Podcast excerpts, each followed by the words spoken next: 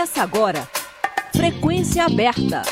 A UFG, Goiás, o Brasil e o mundo, na sua sintonia universitária.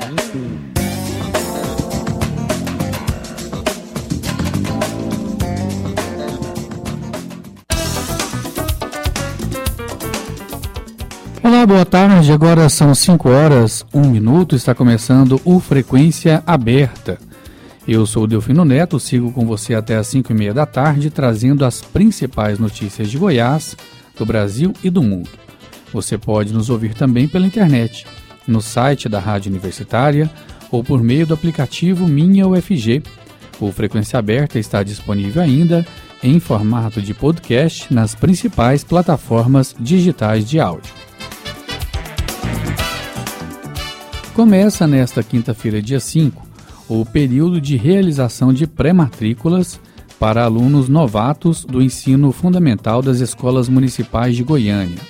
A solicitação é feita de forma online por meio da plataforma e-matrícula e no site da Prefeitura de Goiânia. Nesta etapa, os pais ou responsáveis devem fazer a solicitação da vaga em uma instituição de sua preferência desde que atenda à faixa etária da criança. A pré-matrícula é a etapa posterior a cada cadastro antecipado. Isso significa que só podem fazer a solicitação da vaga os pais ou responsáveis que já realizaram o cadastro na data prevista. Neste ano, a Educação Municipal de Goiânia abriu 25.067 vagas para alunos novatos sendo 10.091 delas para estudantes do ensino fundamental e outras 14.976 para educação infantil. O cronograma teve início no dia 16 de novembro do ano passado, com a renovação de matrícula para os alunos veteranos. No dia 5 de dezembro, começou a fase de cadastro antecipado para os CMEIs e centros de educação infantis da capital, sendo que para esse grupo a solicitação de vagas deverá ser realizada a partir do dia 12 de janeiro. Estão abertas também as matrículas para, os, para o Cursinho Federal Online da UFG. As inscrições começaram no dia 2 de janeiro e segue até o dia 18 de março ou até que todas as vagas sejam preenchidas. O cursinho federal online oferece aulas ao vivo de segunda a sexta-feira, das 7 até as 10 horas da noite. Além das aulas ao vivo, os alunos terão acesso a uma plataforma com aulas gravadas, quiz e provas anteriores. Quem optar pela modalidade online terá todas as atividades ministradas de forma remota, impossibilitando a transferência para a modalidade presencial ao longo do curso. Para a modalidade online, não será necessário participar de nenhum processo seletivo ou cumprir quaisquer pré-requisitos. Basta acessar a plataforma do Cursinho Federal e efetuar o cadastro. Assim que se inscrever, o candidato já se torna aluno da modalidade online. As aulas ao vivo terão início no dia 20 de março. O Cursinho Federal lançou também o edital para as inscrições da versão presencial. Nela, ou para ela, as matrículas estão previstas para os dias 23, 24 e 25 de fevereiro. Para participar do processo, do processo seletivo, os interessados devem comparecer pessoalmente ao centro de aulas da Faculdade de Veterinária e Zootecnia da UFG. Inscri a inscrição é gratuita e não pode ser feita por terceiros. No ato da inscrição, o candidato deverá responder a um questionário socioeconômico. Podem se candidatar a uma vaga estudantes do último ano do ensino médio, estudantes que já tenham concluído também o ensino médio e concorrentes que não tenham nenhum curso superior completo. A lista de candidatos selecionados em primeira chamada para efetuarem a matrícula será publicada no dia 1 de março no Instagram do Cursinho Federal e também no site oficial da UFG. A matrícula será presencial nos dias 7 e 8 de março, quando os alunos deverão apresentar também a documentação exigida pela, coordenada, pela coordenação do cursinho. O concorrente que não comparecer nas datas previstas para se matricular ou estiver com a documentação incompleta perderá a sua vaga. O Cursinho Federal é um projeto de extensão da UFG em parceria com a Escola de Veterinária e Zootecnia da Universidade Federal de Goiás. Não há mensalidades, mas uma taxa única de matrícula, no valor de 300 reais, e uma contribuição de uma resma de papel A4. O estudante que se matricular na versão presencial deverá ter frequência mínima de 85% e não haverá abono de faltas ao longo do cursinho. Os futuros alunos serão submetidos a provas e simulados de todas as matérias no decorrer do ano letivo. A média para permanência no projeto é de 6 pontos nas provas. O aluno que obtiver nota inferior à média em dois simulados consecutivos será desligado do projeto. 5 horas 7 minutos, o SEI, Centro de Empreendedorismo e Incubação da UFG, abriu edital para a seleção de novos projetos para pré-incubação. O jornalista Rodrigo de Oliveira conversou com a diretora do SEI UFG, professora Cleonice Borges de Souza. Vamos acompanhar a entrevista. A Pró-Reitoria de Pesquisa e Inovação da UFG no âmbito do convênio entre a Universidade e a FAPEG, Fundação de Amparo à Pesquisa do Estado de Goiás, com o apoio do SEBRAE, Serviço Brasileiro de Apoio a Micro e Pequenas Empresas, publicou edital de chamada pública para a seleção de projetos inovadores ao programa de pré-incubação, desenvolvido por meio do Centro de Empreendedorismo e Incubação, o CEIUFG. O prazo para inscrição já começou e segue até o dia 1 de fevereiro. O programa apoia projetos e ideias que apresentam potencial de negócio, com ênfase no desenvolvimento do protótipo, na elaboração do modelo de negócio e na viabilidade técnica e econômica. Nós estamos na linha com a diretora do CEI-UFG, professora Cleonice Borges de Souza. Olá, professora, tudo bem? Olá, boa tarde.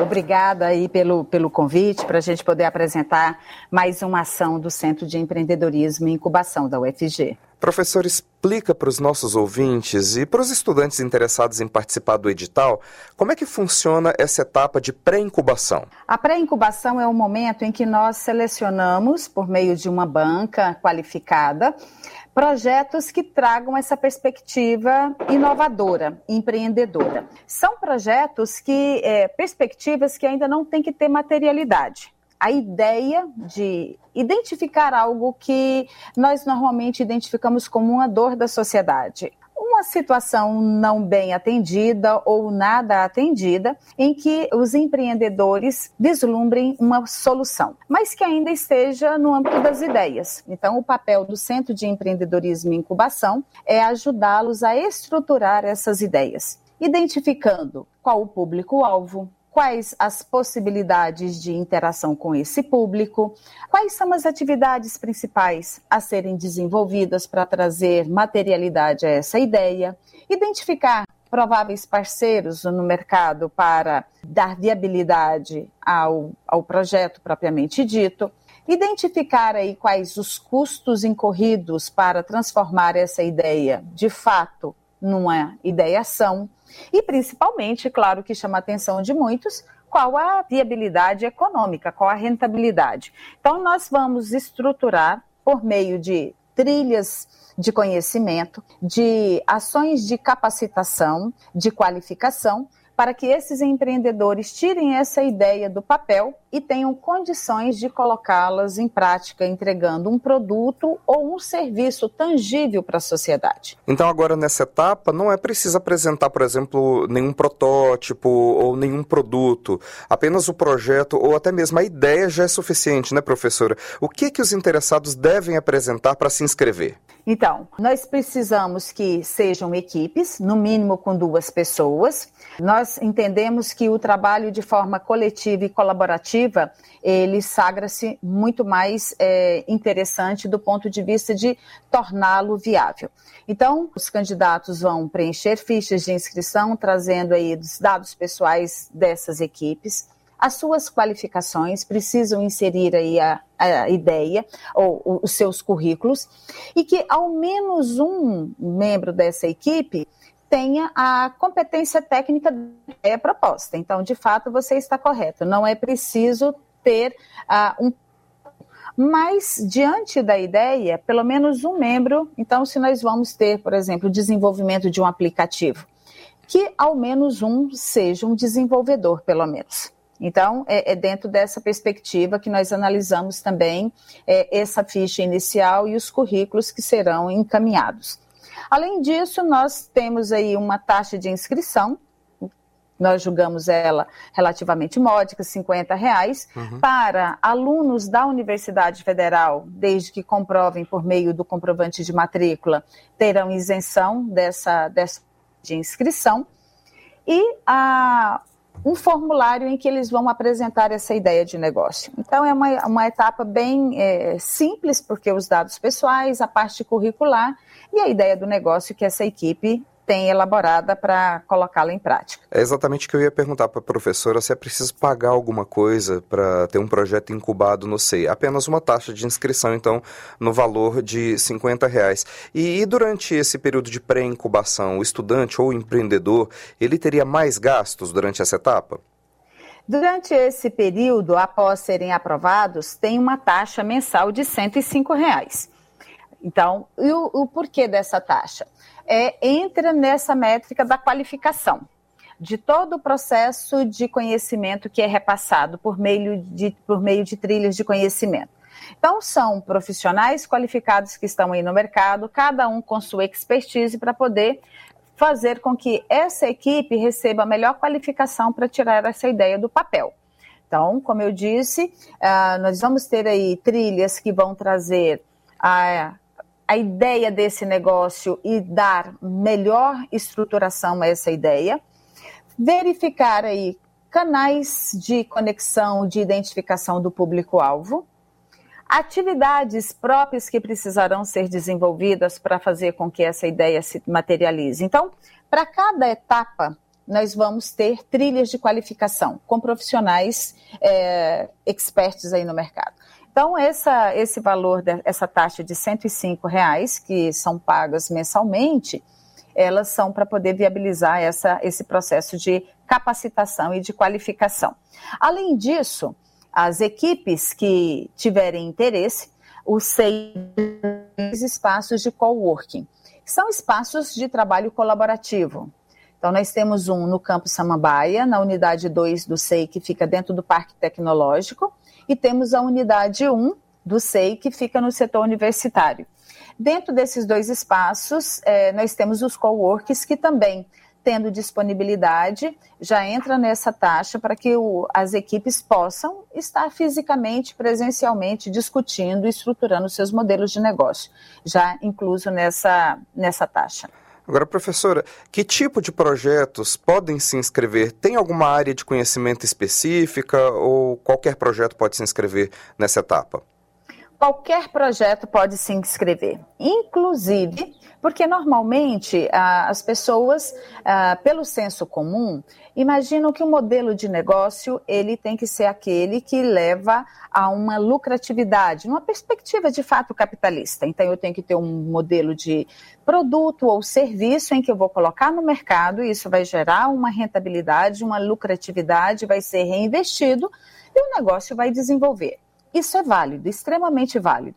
Mas nós também podemos ter negócios de impacto socioambiental, que são negócios que também precisam ter uma viabilidade econômica, mas não numa perspectiva do investimento para uma capitalização, um enriquecimento, mas um investimento para poder ampliar os serviços a serem ofertados à sociedade.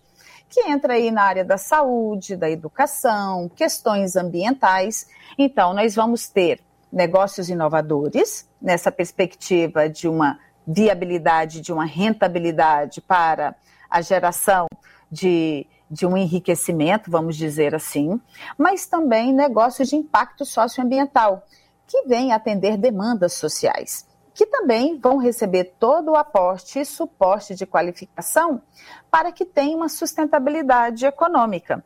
Porque se não forem viáveis também do ponto econômico, fica difícil é, dar seguimento à estruturação desse projeto e dar materialidade apenas pensando em uma captação por meio de doações.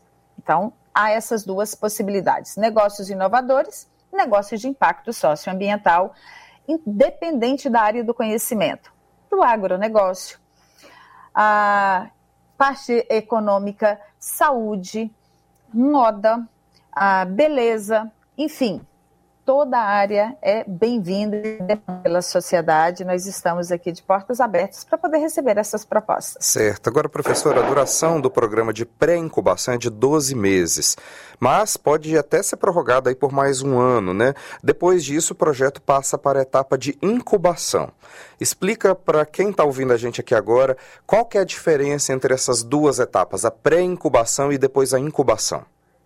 A pré-incubação é esse momento em que nós vamos pegar essa ideia, trazer um conhecimento robusto, dando condição de ela ter aí a materialidade, um protótipo. Passada essa fase, a da incubação é o momento em que esses, esse negócio já tem uma materialidade seja por um serviço que já vai estar em condição de ser oferecido à sociedade, seja por meio de um produto que vai ser entregue. Para que isso aconteça, nós entramos aí na fase de mentorias. Então, inicialmente nesse primeiro ano entra toda essa capacitação, essa qualificação. A partir desse momento, esses negócios vão ganhar uma robustez de fato com mentores, em que vamos ter mentorias específicas de acordo com a necessidade pontual de cada modelo de negócio. Seja na área de marketing, viabilidade econômica, seja de prospecção de investidores, que é um, um ponto muito importante em que o SEI atua, prospectando investidores para os modelos de negócios.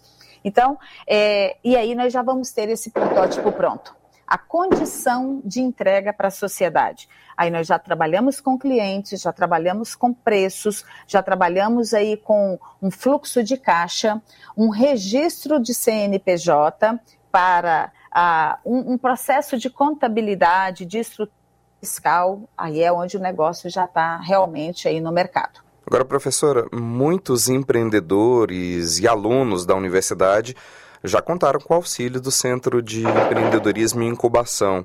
Vocês têm alguma noção da taxa de sucesso dos projetos incubados no CIUFG? O, o sucesso ele se dá pela graduação. Então, nós temos o primeiro ano, que é esse de pré-incubação. Depois de incubação, as empresas poderão ficar até três anos, ah, prorrogável por mais um, é, incubadas. Depois disso, nós temos aí os projetos que passam para a graduação, que é o momento em que já estão perenes, estão bem estruturados no mercado. Em termos de percentual, nós podemos é, colocar que temos mais de 80% dos nossos projetos incubados com sucesso no mercado que são negócios que estão graduados, inclusive, após a graduação, já geraram spin-offs, que são negócios novos que surgem a partir desses e que já estão incubados novamente aqui dentro do SEI.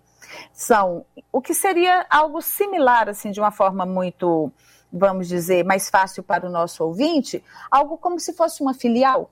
Então, tem uma empresa matriz, ela gerou uma filial, essa filial ela passa por um processo de incubação. Mas é, a spin-off é um modelo de negócio que vem amparado principalmente pela tecnologia, ah, fazendo serviços, prestando serviços para essa empresa mãe. e aí passa por todo um processo novamente de pré-incubação, de incubação até chegar na fase de graduação, em que essa nova ideia de negócio ela vai estar estruturada e sólida para poder seguir uma trajetória é, individual aí no, no mercado. Mas sempre todos eles mantêm uma conexão com o SEI, serve inclusive de exemplo para as empresas que hoje estão pré-incubadas, incubadas, em que as suas histórias são muito significativas para poder uh, facilitar a trajetória de quem está nesse começo agora de, de percurso. Tá certo, só relembrando então, o Centro de Empreendedorismo e Incubação da UFG publicou edital de chamada pública para a seleção de projetos inovadores ao programa de pré-incubação. O prazo de inscrição já começou, segue até 1 de fevereiro. Nós conversamos com a professora Cleonice Borges de Souza, diretora do SEI, o Centro de Empreendedorismo e Incubação da UFG. Professora, muito obrigado por falar aos ouvintes da Rádio Universitária da UFG e sucesso para vocês com o edital. Nós agradecemos imensamente, imensamente essa oportunidade dada ao SEI para trazer um pouco mais de visibilidade pelo alcance que a Rádio Universitária tem. Então, nós esperamos alcançar aí um número bem significativo de inscritos. Convidamos a todos que têm ideias de negócio, certamente temos inúmeras aí na sociedade para que venham experienciar aqui junto ao SEI e desenvolver uma estratégia para tornarem materialidade essas ideias inovadoras. Muitíssimo obrigada. Eu que agradeço, professora. Rodrigo de Oliveira, para a Rádio Universitária. O Frequência Aberta volta já. Você sabia que o cerrado é um dos biomas mais importantes e também um dos mais ameaçados? Atualmente, apresenta aproximadamente 20% de sua área com vegetação original. Uma das causas da devastação do cerrado são as queimadas provocadas pelo homem sem o um manejo adequado. O resultado disso é a degradação do ambiente, perda da biodiversidade, entre outros fatores negativos. E o que é pior, basta uma faísca. Não faça queimada irregular. Cerrado, eu amo. Eu cuido. Ministério Público de Goiás. Fique em harmonia com a universitária. Harmônicos. A diversidade dos grupos vocais e a capela, nacionais e internacionais. Sexta, às quatro da tarde, com reprise domingo, às três da tarde, na Universitária. Estamos apresentando Frequência Aberta.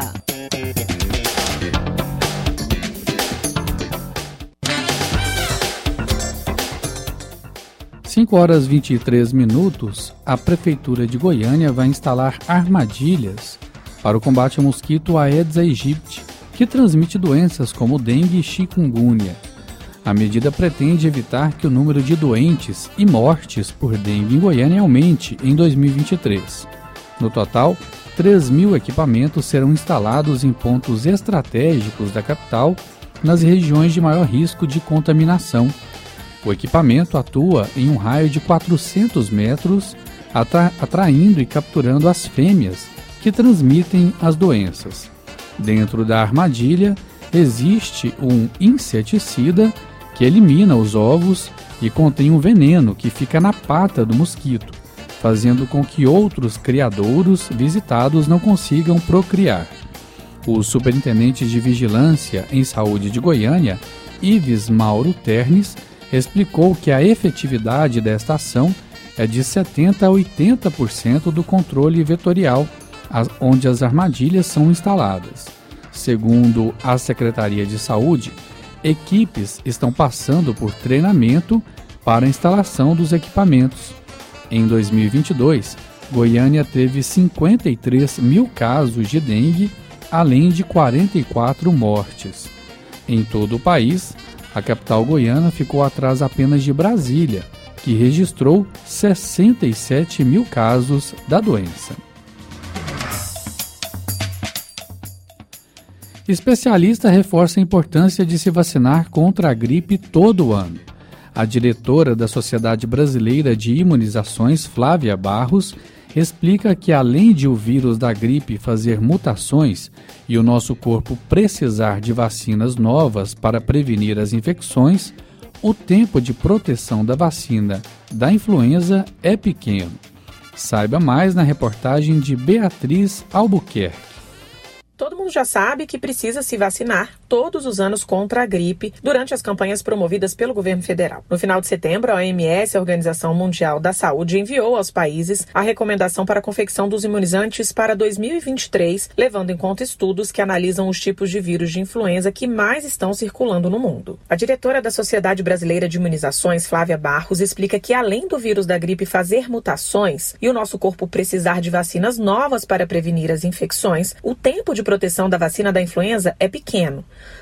Justamente por isso, Flávia destaca que é muito importante ir aos postos todos os anos e receber os imunizantes. E as vacinas influenza, essas que nós temos hoje disponíveis, a duração de proteção é relativamente curta. Nas pessoas saudáveis, a partir de quatro meses mais ou menos da vacinação, os níveis começam a cair, de modo que em seis meses a maioria das pessoas já não tem mais níveis de anticorpos considerados protetores. Flávia Barros explica ainda por que o vírus da gripe e da Covid-19 precisam de reforços vacinais, enquanto outros, como sarampo e rubéola, têm proteção garantida com apenas algumas doses. Já outros vírus, da catapora, do sarampo, é claro que todos podem sofrer pequenas mudanças, mas não mudanças suficientes para alterar as características deles. Então, o anticorpo produzido por aquela vacina vai proteger aos, dos vírus é, por muito tempo. A Anvisa publicou em outubro a composição das novas vacinas contra a influenza. A campanha deve acontecer entre os meses de abril e junho de 2023, seguindo um calendário específico. Da Rádio Nacional em Brasília, Beatriz Albuquerque. O avanço de uma frente fria vinda da região sudeste do Brasil pode causar tempestades e alagamentos em Goiás. A previsão do CIMEGO Centro de Informações Meteorológicas e Hidrológicas de Goiás, aponta que as fortes chuvas devem ocorrer a partir desta quinta-feira e durar pelos próximos dias. De acordo com o órgão, o avanço da frente fria deve favorecer a formação de um corredor de umidade. A consequência disso é o surgimento de áreas de instabilidade em várias regiões do estado, provocando pancadas de chuvas isoladas e volumosas, acompanhadas de rajadas de ventos e raios. O alerta de tempestades atinge as regiões centro, leste, sudoeste e norte de Goiás. Há risco de corte de energia, descargas elétricas, queda de galhos e árvores e de alagamentos. Há risco de temporal em Goiânia, região metropolitana, além das cidades de Jataí, Goianésia, Cavalcante, Porangatu, Niquelândia, Formosa, Valparaíso, Águas Lindas, Rio Verde, Palmeiras de Goiás, Iporá e Simolândia. Começaram nesta quinta-feira as inscrições para o edital da Lei Municipal de Incentivo à Cultura. Os interessados podem se inscrever até o dia 27 de fevereiro pela internet. No total, são 4 milhões de reais disponíveis para subsidiar projetos culturais. A inscrição também pode ser feita presencialmente na sede da Secult, a Secretaria Municipal de Cultura, que fica no Parque Ateneu, e no Centro Municipal de Cultura Goiânia Ouro, que fica na Rua 3, no centro da capital. Para o atendimento, a Secult informa que o candidato deve estar com o projeto pronto e portando toda a documentação exigida no edital. Podem se inscrever pessoas físicas ou jurídicas com fins lucrativos e sem, desde que tenha atuação cultural comprovada. E com essa informação nós encerramos o Frequência Aberta, a produção do Departamento de Jornalismo da Rádio Universitária. Na técnica, George Barbosa e Murilo Cavalcante. A todos uma boa tarde, obrigado pela audiência e até a próxima. A Universitária apresentou Frequência Aberta Notícias da UFG, de Goiás, do Brasil e do mundo nos 870 AM.